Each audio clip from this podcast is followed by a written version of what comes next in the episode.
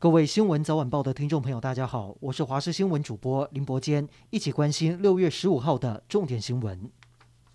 日本捐赠我国的 AZ 疫苗，各县市开始陆续为长者施打。总统蔡英文今天也在总统府内透过脸书，针对疫苗施打与防疫工作发表谈话，他呼吁长者务必去接种，同时也体恤地方政府和医护人员的辛劳。另外，总统也感谢民间的各界人士捐赠医疗资源，提升国内医疗量能。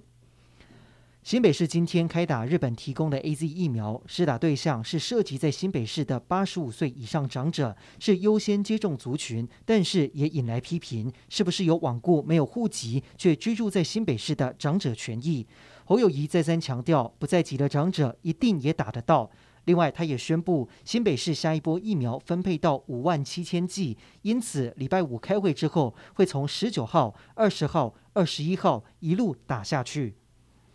台北市的诊所今天的施打状况，因为是第一天，要按照序号还有排队时间，一度造成混乱。另外，由于长辈们预约收到的通知只有上午又或者下午这两种分别，没有确切的时间，也造成施打人数比较多的诊所，一个人得排上一个多小时，不仅引来抱怨，也容易有群聚的风险。而台北市长柯文哲也宣布，十七号网站要重新上线，将会改成以小时为单位来预约，希望可以分散人流。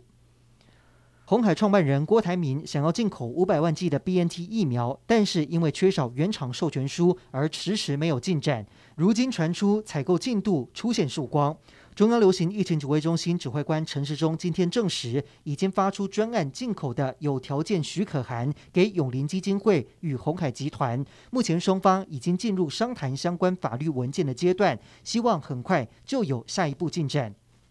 国税局今天开始开放民众临柜报税，采线上预约制，并且限制人数。各区国税局在现场都严阵以待，把报税柜台设在户外，做好防护准备。但是由于临柜报税的人还是很踊跃，像是台北市国税总局线上预约一天限定两百一十人次，很快就被抢光。虽然财政部呼吁民众非必要还是尽量在网络报税，但是有的长辈说对手机一窍不通，还是临柜比较方便。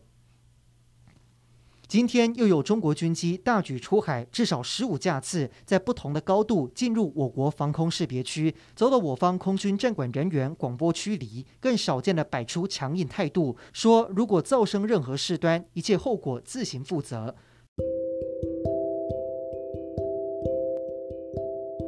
以上就是这一节的新闻内容，感谢您的收听，我们再会。